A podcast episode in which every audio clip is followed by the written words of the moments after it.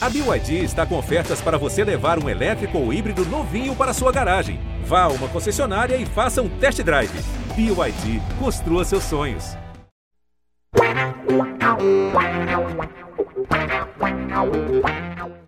Um orgulho que nem todos podem ter. Está começando mais um GE Santos, o podcast exclusivo do Peixe no GE. Eu sou Pedro Suaide, comigo estão sempre eles, Gabriel dos Santos e Isabel Nascimento. Ah, Peixe, quando a gente começa a se animar contigo, é complicado, viu? O time de Fernando Diniz cresceu contra gigantes em uma sequência que parecia muito complicada no Brasileirão. E agora, quando era para mostrar que realmente subiu de patamar, conquista apenas um ponto numa sequência contra Esporte e América Mineiro. Depois de empatar em casa com o Leão no meio de semana, o time de Fernando Diniz perdeu por 2 a 0 para o Coelho na Independência. E agora a sequência é um tanto quanto assustadora. Mas a gente chega lá mais para frente nesse podcast, já vamos falar sobre os próximos jogos que dão arrepios a Isabel Nascimento e a torcida do Santos. Mas bola para frente. Gabriel, 21 chutes contra 8, 72% de posse de bola.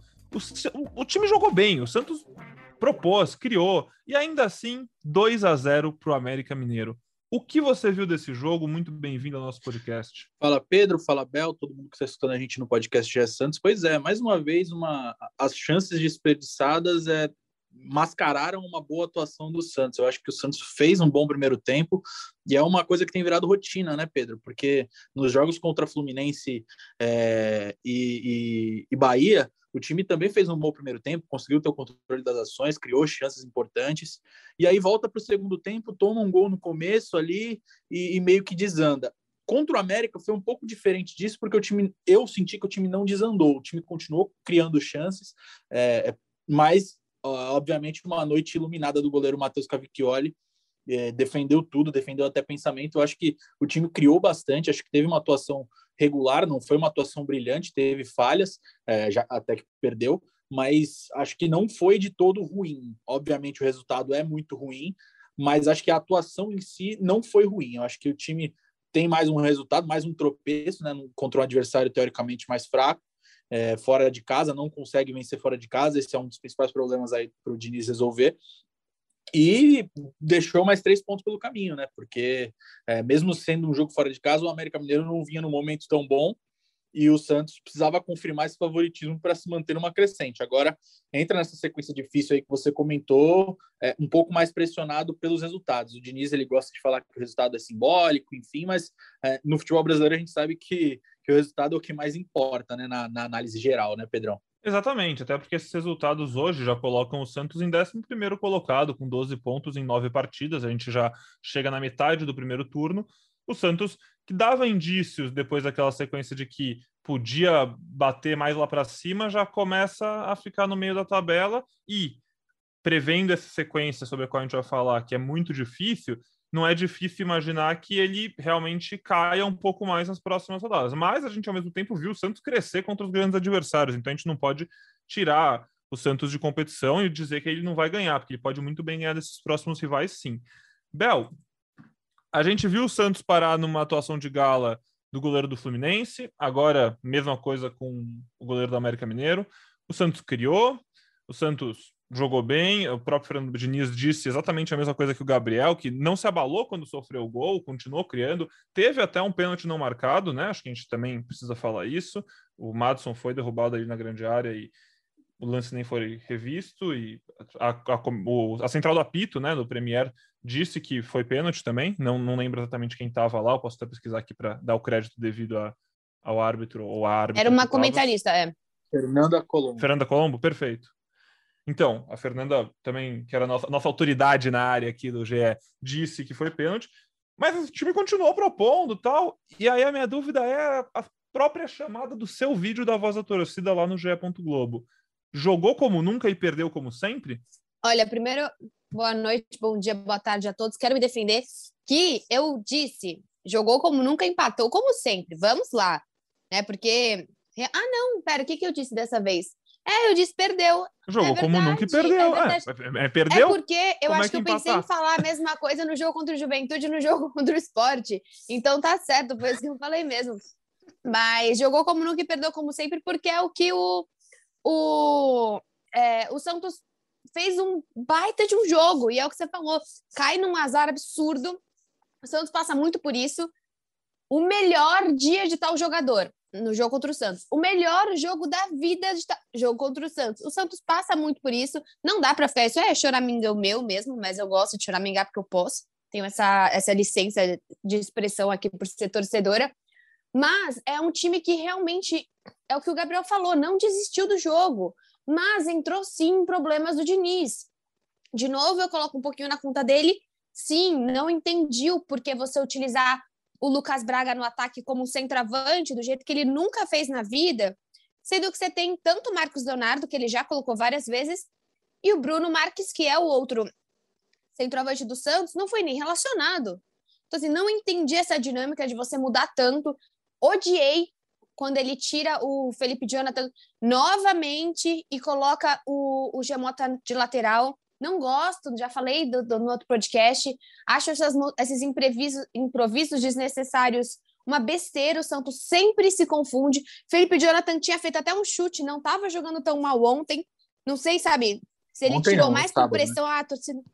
Isso, desculpa. E o Moraes no sábado... estreou, hein, Bel? Enfim, estreou. Então, e ele estreou, estreou bem, bem ofensivo, né? Participando bastante do ataque, teve uma das belas chances do Santos, mas ele não entrou exatamente na hora, né? Ele primeiro tira, ele brinca com o Gemota, manda um Gemota para para a esquerda, a Gemota não estava numa noite muito feliz, tanto que depois o segundo erro foi em cima do Gemota. Ontem os erros do Santos foram totalmente individuais, né? Um talvez mais no, no Pará, o segundo foi um erro do Gemota. Não foi culpa do Kaique, né? Por mais que muitos falem, ah, o Kaique poderia ter corrido mais. Foi um erro ali do Gemoto. O Kaique está um mês afastado. Então você tem aí o Lua Pérez, que não jogou por conta da negociação. Entra um Kaique, joga muito bem, até se você, se você pensar o tempo que ele estava afastado. Não gosto dessas brincadeiras do Diniz, né? Realmente isso me incomoda bastante. Mas acho que o Santos jogou muito bem, teve chances claras, jogou muito melhor que contra o esporte, muito melhor que contra o Juventude. E o goleiro abençoado, nunca mais vai fazer isso na vida. Dá uma raiva, sim, dá uma raiva. Não gostaria que ele tivesse feito isso. Poderia ter parcelado e ido bem em três partidas? Poderia. Agora eu estou colocando todo o azar dele, que na próxima ele provavelmente não vai tão bem, porque ele jogou tudo que ele tinha contra o Santos e realmente foi o cara do América. O América não teve muita posse de bola, não teve muitos passes, não teve muitas chances. Jogou em cima do erro do Santos, se fechou totalmente, né? Wagner Mancini se fechou totalmente depois de fazer o primeiro gol e o Santos não conseguiu criar de maneira efetiva, porque realmente o, o meio até que estava mais funcionando, o ataque estava minimamente funcionando. Temos que destacar que o Marinho faz muita diferença no ataque, é outro ataque quando tem ele, mas é isso, assim, é, é jogou como nunca, é igual o, o, o Gabriel, saudoso Gabriel do Flamengo, acabou. Olha que interessante, né? Que o Gabriel do Flamengo falou isso exatamente no final da, da, do Campeonato Carioca, quando ele falou que o Fluminense jogou como nunca e perdeu como sempre, agora as coisas viraram nesse final de semana para eles também. Mas é isso, Pedrinho. Acho que é, é triste porque realmente o Santos mostra uma evolução nítida, o time está se entendendo e por uma besteira individual não conseguiu marcar e acabou tomando dois gols. Bel, mas jogo rápido aqui eu colocando esse jogo, entre muitas aspas, no mesmo balde de juventude e esporte, como jogos onde o Santos era favorito e esperava-se, projetava-se três pontos, né? Deveria ganhar. É, você fica um pouco mais confiante depois desse, porque a gente viu que o Santos consegue propor o jogo e jogar contra times que têm mais qualidade e que, consequentemente, também propõem um pouco mais e às vezes deixam um pouquinho mais de espaço, como a gente viu com o Grêmio, como a gente viu com o São Paulo, enfim, aquela sequência que foi muito legal. Agora, é, eu tenho a impressão que pela primeira vez contra uma equipe que claramente é inferior e, e, se propõe a fechar lá atrás muito mais, o Santos conseguiu se impor e criar um pouco mais do que aqueles outros jogos. Mesmo com a derrota, você sai um pouco mais otimista para outros jogos desse tipo no futuro? Olha, Pedrinho, levando em consideração também que era um jogo fora de casa e que o América não é um time fácil de você jogar e propor o jogo na casa deles, vem numa crescente, talvez uma das grandes é, nas maiores crescentes do, do América nos últimos o quê? 10 anos, você vê o time mais relevante no cenário nacional, mais tempo na Série A, é, voltando à Série A de novo. Então, eu acho que assim, é, eu fico feliz, só que eu acho que cada vez mais a gente não vai ter esse negócio de putz, jogos difíceis, jogos é, fáceis, sabe? É muito mais a questão, igual você tá pontuando para mim. Os primeiros do campeonato, beleza. Atlético Paranaense, Palmeiras, o Santos tem aí uma sequência muito difícil porque são os primeiros. Mas isso não quer dizer que jogar contra o, contra o Inter ou contra o Atlético Goianiense tenha pesos diferentes, sabe? Eu acho que esse campeonato ele tá cada vez mais o adversário tá em tá onde na tabela. E aí que você vai distinguir se ele é um adversário mais acessível ou menos. É claro que clássico eu tiro disso, principalmente com o diacho do Dudu treinando. Eu detesto a presença desse homem no Brasil e tô com medo que ele estreie contra o Santos, mas é um medo, é um respeito também, acho que ele é um grande jogador. Mas tirando, acho que o clássico, que acaba tendo uma outra, uma outra conotação, eu acredito que você não vai mais ter essa coisa de jogo fácil, jogo difícil, sabe, Pedrinho? É muito mais o a classificação do que a história do clube em si. Tá certo. A Bel falou sobre o Marinho, Gabriel, e aí é bom que já vamos passando para esse próximo assunto. Depois do jogo do esporte, a gente falou da falta que o Marinho fazia no time e a gente viu como o time conseguiu criar mais com ele em campo contra o América Mineiro. Contra o Coelho, então, ele voltou, mas Caio Jorge e Lua Pérez ficaram de fora. Aí eu queria falar, perguntar para você assim, como você vê essa isso quando o Santos parecia ir formando um elenco mais profundo, e já te peço também para explicar, como nosso especialista, o cara que vive dentro da Vila Belmiro, a situação do Lua Pérez e do Caio Jorge. Não jogaram por motivos diferentes, um indo embora, o outro livre no mercado. Passa essa situação para o torcedor que não está 100% por dentro, por favor. E aí, vamos falar sobre um pouquinho dessa profundidade do elenco do Santos também.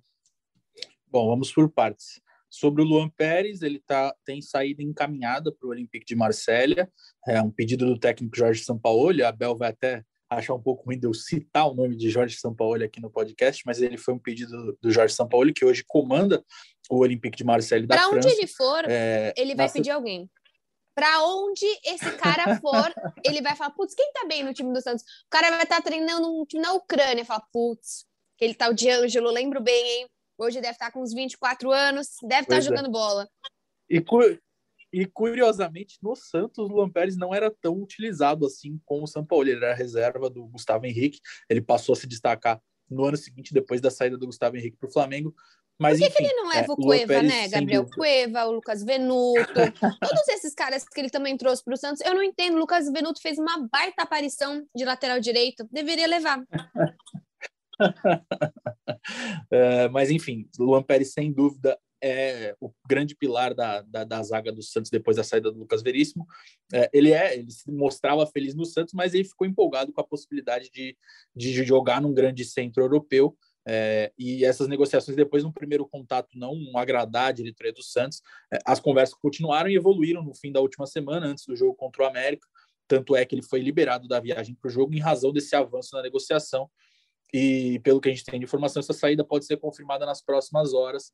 É, o Luan Pérez já é, nem viajou, né? Está cuidando dos detalhes dessa nova, dessa, dessa possível, dessa iminente transferência, é, que abre espaço aí para um, para um, para o Kaique ressurgir no Santos, como a Bel já, já comentou ali no começo. Sobre o Caio Jorge, é, no último dia 1, dia 1 de julho, né? Ele ficou livre para assinar um pré-contrato com qualquer outro clube, como a gente vinha falando já no último podcast. É, e ele foi cortado do jogo para fazer um controle de carga, entre aspas, que foi o que o clube anunciou, é, em função do desgaste.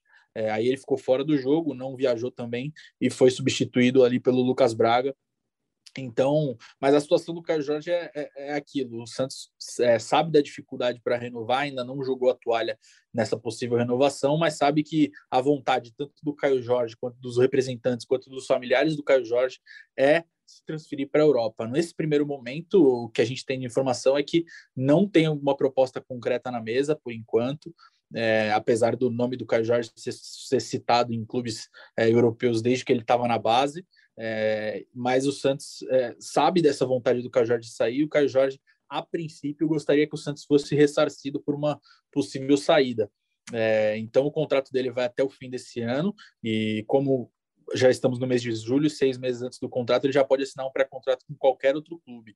Então é, é uma situação delicada para o Santos. O Santos não quer perder o Caio Jorge de graça, mas sabe que não vai receber é, o que considerava o valor ideal para vender ele, porque ele está no fim de contrato. E se ele quiser, ele pode assinar com qualquer outro clube e sair, sair fora sem, sem recompensa nenhuma para o Santos. Então, é uma situação delicada que o Santos se vê de mãos atadas é, se vê com a corda no pescoço ali em busca de tentar negociar é, o jogador e, e, se não chegar a uma proposta satisfatória, aí sim ele vai poder pensar numa, numa renovação com o Santos, com um grande aumento, enfim, porque ele é uma peça importante na equipe.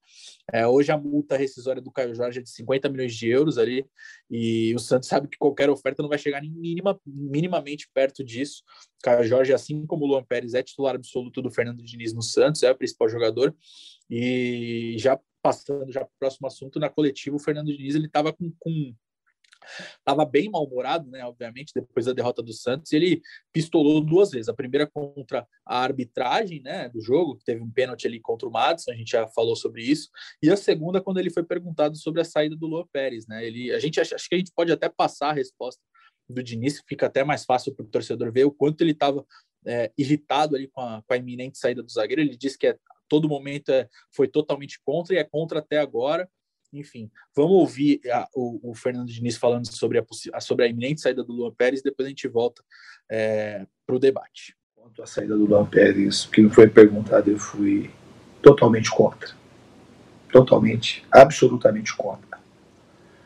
A gente teve um time aqui que no primeiro semestre lutou até a última rodada a partir do rebaixamento do Campeonato Paulista era uma coisa clara para todo mundo que a gente precisava reforçar um pouco o time e não perder jogadores, ainda mais um jogador do tamanho que o Luan Pérez tem no Santos hoje, tem carisma da torcida, joga bem todos os jogos, tinha uma sintonia fina comigo. Então fui totalmente contra, absolutamente contra a saída dele. Se é que vai se concretizar, sou totalmente contra.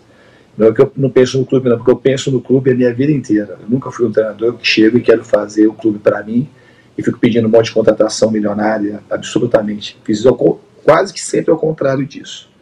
Mas no caso do Luan Pérez, que eu tenho que falar para vocês, é que eu fui absolutamente contra, totalmente contra, o tempo todo contra, e sou contra até agora. Nem um pouco, bem enfático, né? Mas eu acho que assim. O que, que, que, vocês acharam dessa postura? Porque ele sabe que o time precisa de dinheiro, mas ao mesmo tempo ele quer competir, né? Ele é um cara que claramente odeia perder. O é, que, que vocês acharam disso pessoalmente? Assim, vocês acharam legal você declarar ser totalmente contra um negócio que vai botar dinheiro no clube e claramente vai prejudicar o time tecnicamente? É, então, Pedrão, já deu para ver que o, que o Fernando Diniz não ficou nem um pouco contente. Pedro, eu acho que eu acho chato, Pérez, assim, né? eu acho que são coisas que fomentam que ele e a diretoria não estão alinhados, sendo que ele já sabia exatamente como o Ariel ficou super bravo com a com a negociação do próprio Soteudo, Cara, se você tá indo para o Santos, você sabe que você vai perder peças. Ele sabia do transfer ban, ele sabia que ia demorar, ele sabia que não ia vir nenhum jogador muito caro, que iam ser empréstimos. E sabe, a gente já tá vendo que todos os jogadores que vieram foram indicação ou tiveram a validação do Fernando Diniz. Assim como veio um Camacho, que ok, nos jogos regulares, mas estava inteiramente com a torcida é, oposta a essa decisão. E mesmo assim, o Santos bancou a vontade do Diniz. Então, eu acho que assim, não dá para ele ter esse tipo de resposta em coletiva. Você tá bravo, você tá chateado, você senta com o Eda, você senta com o Quaresma, você senta com os nomes grandes dentro do time, você senta com, com o próprio diretor do Santos, né, o diretor de futebol, que agora o Santos tem um diretor Azul. de futebol. Mas você... o, Quaresma não tá mais, tá, Bel? O Quaresma saiu. O... É, é, eu fui falar Maradei e falei, não posso falar Maradei porque ele já saiu e acabei falando Quaresma, errei mas o Maradei, que cuida da comunicação, ou mesmo o diretor executivo, o Mazuco, que o, que o Gabi falou, é muito mais uma questão para ser resolvida interna do que você expor. É óbvio que ele não quer. Eu também vou fazer um vídeo falando, nossa, quem aca perder. Mas o que aconteceu é, a torcida está comparando muitos números do Luan com o número do Gerson, até porque são dois jogadores. Vocês me corrijam, talvez o Gerson seja mais velho, acredito, ou deve ser a mesma coisa, mas assim, jogadores extremamente importantes para suas para suas torcidas, né? E jogadores titularíssimos. E o Gerson foi vendido por muito mais do que o próprio Luan. Mas acho que assim, não precisa. Gerson tem, Gerson tem 24 anos, Luan Pérez 26. É, então, mais ou menos. Achei que o Gerson fosse mais velho. Mais ou menos a mesma idade aí. E a gente vê que realmente precisa. A torcida do Santos sabe disso. Sabe que o Ângelo vai ser vendido uma hora ou outra. A gente sabe que o Jamota não vai ser, o Alisson não vai ser, o Luiz Felipe não vai ser, o Pará não vai ser, mas a gente sabe que os talentos que aparecerem vão sair. Ainda mais porque é sonho. Eu acho que é diferente quando você tinha alguns times, por exemplo, sei lá, você pode ter jogadores tipo Rafinha no Grêmio, que faça uma baita temporada, o cara já rodou o Brasil, o mundo inteiro. Não, no Santos não, você tem jogadores da base, jogadores que qualquer grande proposta para para a Europa vai brilhar os olhos, mesmo que não seja um baita time. O Olympique de Marseille é um time é um time que está se construindo, né? Tá, tá investindo muito, né? Trazer o São Paulo é um investimento brabo. Então, acho que é isso, Pedro. Eu não gostei porque é óbvio que ele não gosta, eu também não gosto, mas ele já sabia das condições financeiras do Santos. E o Luan é bom? Ele é bom, mas o Kaique também é bom. E acho que tentando construir, né? O Gabi acho que tinha comentado que tá, eles estão treinando tanto o Kaique como o Danilo Bosa do outro lado para tentar fazer uma composição da dupla de zaga. É uma área que com o Danilo, com o Kaique, eventualmente com uma boa atuação do Luiz Felipe, você consegue dar um jeito. Não é algo tão tão ruim assim para o Santos, mas a gente já sabe, né? Já sabia que isso ia acontecer. E o Santos vem de anos com um zagueiro como referência ali, né? A gente viu Gustavo Henrique, o Lucas Veríssimo passando bastão para o outro, agora o Luan Pérez assumindo isso. Quem sabe o Kaique não seja o próximo, ainda muito novo, a gente tem que lembrar, o Kaique tem só 17 anos ainda, mas já mostra um potencial muito alto. Vamos ver agora como ele vai ser testado pelo Fernando Diniz, né? Ganhou a vaga, não estava sendo aproveitado, ele e o Ângelo caíram muito o número de partidas que tinha na temporada depois da chegada do Fernando Diniz, mas agora vai para jogo, né? Tem ele, tem o Danilo Boza, tem o Luiz Felipe e a gente vai ver como que o Peixe vai se ajeitar lá atrás. Falando em se ajeitar, para essa sequência agora, o próximo jogo do, Atlético, do próximo jogo do Santos é contra o Atlético Paranaense, que é o segundo colocado do Brasileirão, vive ótima fase, vem de duas vitórias seguidas.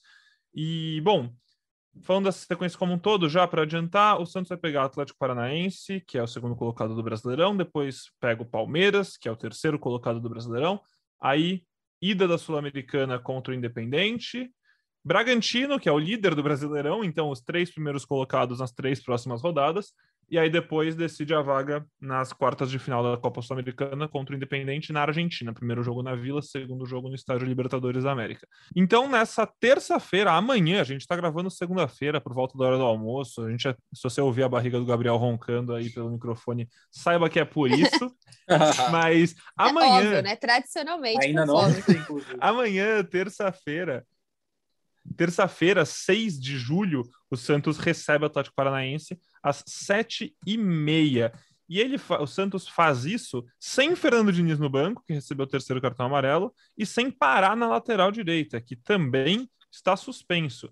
É, talvez o John volte, né? O Santos torce para isso. Caio Jorge a gente ainda não sabe. Madson finalmente vai ter as primeiras chances de titular, né? Acho que com o Diniz, não, não jogou ainda de titular? Jogou, jogou só uma vez, não, se não me engano. Não lembro. Mas... Não, não, não, não me recordo. Não, não jogou como titular. As únicas chances dele como titular foram na Libertadores, quando ele, quando o Ariel Holan é, optou por improvisar ah, ali, parar no meio campo, Felipe Jonathan no meio campo. E, e depois ele só foi utilizado no segundo tempo. Com o Diniz especificamente, ele, ele já foi improvisado algumas vezes como ponta, é, contra, como zagueiro, como foi contra o esporte. Então vai ser uma oportunidade para o Matson mostrar valor, né? É, para o Fernando Diniz na função de origem dele, né? Ele vive uma temporada aí de, de improvisos, de poucos minutos, e também foi aquele grande protagonista de uma gafe no Campeonato Paulista quando o clube esqueceu de inscrever o Madison. Então ele pode, se ele tivesse sido inscrito, ele com certeza teria muito mais chances, porque no Campeonato Paulista o Santos foi é, com time reserva em vários jogos e o Madison teria obviamente muito mais oportunidades para poder mostrar futebol. Então essa vai ser uma, uma grande oportunidade para o Madison é, vai substituir o contestado Pará, né, que está fora por suspensão. Pará, apesar de todas as reclamações da torcida, de todas as falhas da fase ruim dele, ele segue sendo o titular do Fernando Diniz. Então, agora vai ser desfalque, vai descansar por um jogo e o Madison pode, pode colocar uma, um ponto de interrogação na cabeça do Diniz. Nas vezes que o Madison entrou, ele não mostrou muita coisa diferente, mas agora, começando um jogo do começo, acho que pode ser uma oportunidade de ouro aí para ele começar a colocar uma, uma dúvida na cabeça do Diniz. Né, é, porque assim, por mais que o Diniz banque o Pará, e ele já bancou, inclusive depois da, do empate contra o esporte, ele falou que é um ótimo jogador, confia nele e tal. a vaga tá aberta, convenhamos. É, por mais que ele defenda o cara, se o Madison jogar bem, é, vai vir um zum, zum, zum forte na cabeça do treinador para o Madison ganhar essa vaga, porque o Pará, inclusive, né, mais uma vez, não foi uma falha assim mega gigante, mas podia ter ido melhor no lance do primeiro gol do América Mineiro, enfim. Vamos ver. E como é que você desenha esse time aí, então, para o próximo jogo de amanhã? Quem sabe até agora? O John realmente tem, tem capacidade de voltar, segue o João Paulo no gol. Caio Jorge, a gente vai descobrir se realmente era só descanso ou se tem coisa a mais aí. É, pois é, Pedro. O Santos treina hoje à tarde, né? Ele vai encerrar essa preparação, vai se reapresentar e já encerrar a preparação. O time não treinou. Te botei numa fogueira, não, então não, foi mal, vou Gabriel. Vou fazer projeções aqui, porque o time ainda não treinou. É, o time voltou de Belo Horizonte no último domingo, então não treinou, se reapresenta é, hoje, nessa segunda-feira, e espera contar com o retorno do John, né, que está fora aí há quatro jogos por causa de uma, de uma entorse no joelho. É, ele já vem treinando aí, fazendo a, a, reta final de transição, já está em fase final de recuperação, então o Diniz espera contar com o retorno do John, e se o John ficar realmente à disposição, ele vai voltar a ser titular e o João Paulo vai para o banco. Então, um possível Santos aí é, é John, ou João Paulo, se o John não tiver condição, Madison, Luiz Felipe, Kaique e Felipe Jonathan, Camacho, é, Jean Mota e Gabriel Pirani ou Carlos Sanches. A gente não sabe se o Diniz vai, enfim, optar por, pela entrada do Carlos Sanches desde o começo. É, Marinho, Caio Jorge, se puder voltar, a gente não sabe como é que está a situação dele de, e, e vai saber a partir de hoje à tarde, né, depois do treinamento, se ele vai de fato voltar, se ele vai continuar é, nesse, nesse nesse período de desgaste aí. E Marcos Guilherme, se o Caio Jorge não puder jogar, a tendência é que o Lucas Braga continue na equipe. Então, acho que esse pode ser um provável Santos. O Alisson também, que é um outro que está com problema no joelho, ainda está numa recuperação ali. Eu acredito que ele não vai ficar à disposição, mas tudo depende do treino de hoje. Então, é mais uma dúvida aí para o técnico Fernando Diniz. Eu acho que a base do time não vai mudar muita coisa, a não ser em relação aos suspensos, né? Porque o Pará, não, o Pará está suspenso e, e, e, em relação também aos, aos, lesionados e poupados. Então, depende muito do treino de hoje para a gente saber qual escalação. É, o técnico Márcio Araújo, né? Porque vai ser ele que vai estar no banco de reservas. Mais uma suspensão do Diniz. O Diniz está suspenso pela terceira vez é, em 15 jogos aí à frente do Santos. Então, é, a cada cinco jogos ele está fora de um. Então, é, o Diniz né, vai acompanhar, obviamente, das tribunas da Vila Belmiro e quem vai dirigir o time lá da área técnica é o Márcio Araújo, que busca sua primeira vitória ali sob o comando do Santos. Ele assumiu o time já duas vezes nessa temporada, quando o Diniz teve que cumprir suspensão na Libertadores e perdeu as duas, né, para o The Strongest e para o Barcelona do Equador. Então ele busca na Vila Belmiro, que é um palco onde o Diniz ainda está é, invicto aí no comando do Santos, a primeira vitória dele é, à frente ali na beira do gramado, né. Diniz nas tribunas, Gabriel dos Santos nas arquibancadas acompanhando esse jogo gelado, é isso mesmo? Sempre, né, Pedrão? Sempre. E aí na quarta-feira você conta pra gente tudo que você viu e a gente não vê da televisão e mais ninguém, já que a torcida não pode ir pro estádio. O Gabriel é um dos privilegiados. Cara, depois, cara, é bom você se movimentar, hein? eu passei em Itaquera ontem, eu tive que cobrir o clássico entre Flamengo e Fluminense na, na, na, arena do Corinthians. Estava um frio de rachar. Então o frio aqui... Jesus! O, o, frio aqui em Santos não chega nem perto. O frio aqui em Santos Mas não chega nem o pior é o Morumbi, não é? Eu nunca cobri. Eu acho que o Morumbi é teoricamente mais frio, mas é que lá, na, lá em Itaquera, como o estádio é aberto atrás dos dois gols faz uma corrente de Sim. ar, o Gabriel pode me corrigir Sim, se eu fiquei bem na arquibancada. Mas eu acho que é um vento absurdo. Eu fiquei bem na arquibancada, então tava um frio do cacete. É tipo Paquembu, né?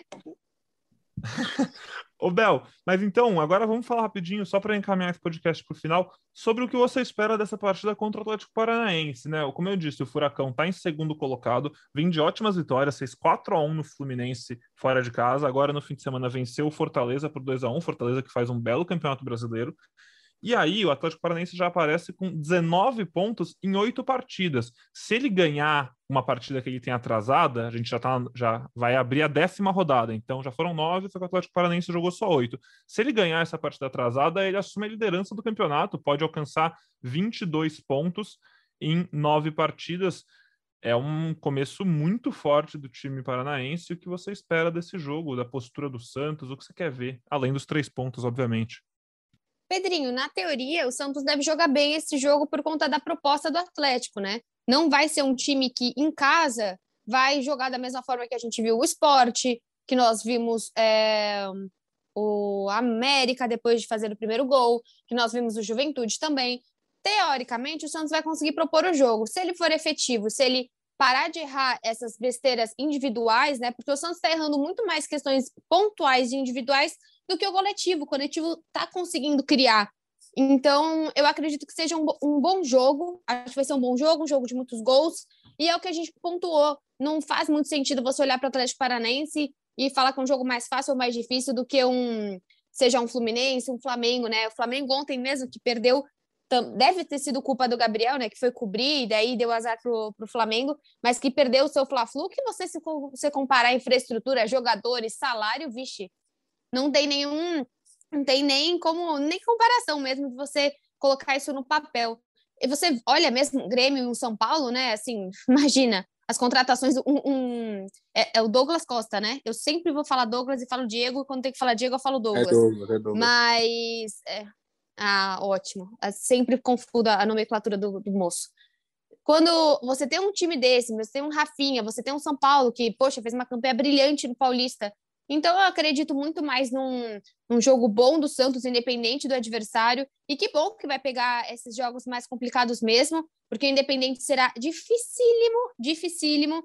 E o Independente vale muito dinheiro, né? Acho que essa, essa é a grande questão. Você está falando assim que o Diniz não gosta de perder, imagina ser desclassificado.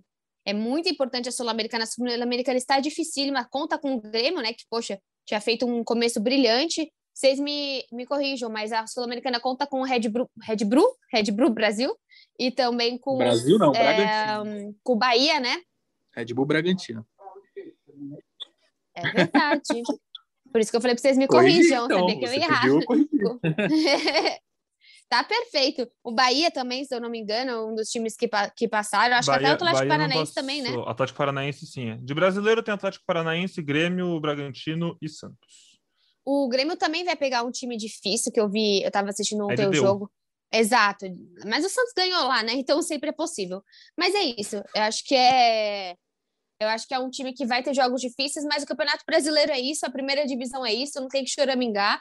E se vai perder para esporte e para a juventude, vai ter que jogar de maneira decente contra os primeiros times do campeonato. É isso, o Santos tem que recuperar esses pontos perdidos se não quer ter dor de cabeça, porque essa sequência pode dizer muito para o futuro do campeonato. Mas a gente vai seguir acompanhando tudo muito de perto. Quarta-feira estaremos de volta com o Gé Santos para falar sobre o que aconteceu nessa partida com o Atlético Paranaense e sempre rodar o noticiário do Peixe. Até lá, não deixe de entrar no ge.globo Santos para ver tudo que o nosso guerreiro solitário Gabriel dos Santos publica.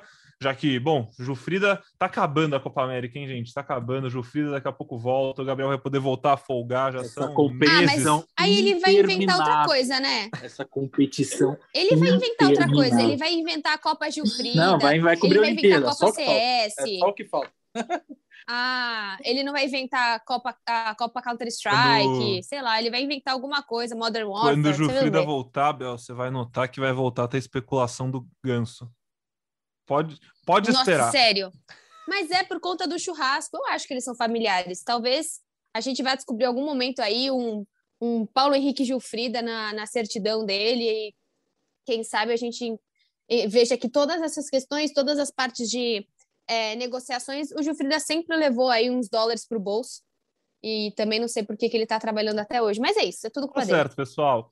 Gabriel, Bel, algum... temos, temos um comentário dele. final para fechar esse podcast Alto Astral? Temos. Eu gostaria de ah, muito amor, né, eu gostaria Pedrinho? de te agradecer pela matéria para movimentar o dia hoje com, com a sequência do Santos, que eu não tinha visto que era essa sequência ainda.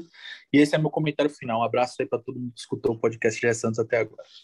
É um prazer. Entrem então daqui a pouco lá no ge.globo Santos para ver a matéria do Gabriel falando sobre essa sequência do peixe. Bel? Pedrinho, comentário. Tá um pouco mais de sol hoje, o frio tá passando, tô muito feliz. Se quiser só passar uma mensagem motivacional, assim, de esperança. Você vai ver, ó. Essa vontade Você vai ver. Mensagem, mensagem de esperança. Que acho que é o que o torcedor quer, vou pesquisar no Google e a primeira que apareceu foi que nunca falte esperança a quem tem sonhos maiores que a própria vida. Esse é o Santos Futebol Clube. Vejo vocês no próximo podcast. Sonhe muito, então, Fernando Diniz. Faça E o movimenta! Santos sonhar mais alto. E movimenta, é isso aí, movimenta. O movimento E é assim que a gente vai. Um- E é assim que a gente vai encerrando mais um episódio do podcast GE Santos, Bota pessoal. Muito obrigado pela cintura. sua audiência. Bota Eu, eu ia fazer o cintura. encerramento clássico aqui, mas eu vou deixar a Bel cantando e aí a gente já sobe o som com a vinheta. Um beijo, ótima semana a todos e até o próximo episódio. Agora vamos começar. Devagar. Pelé, dois na barreira, correu, o rei atirou. Cara, marcação, samba pra lá, samba pra cá, botou na frente a. Olha o Santos chegando a chance de mais um gol. Gol! O Neymar pode bater de primeira.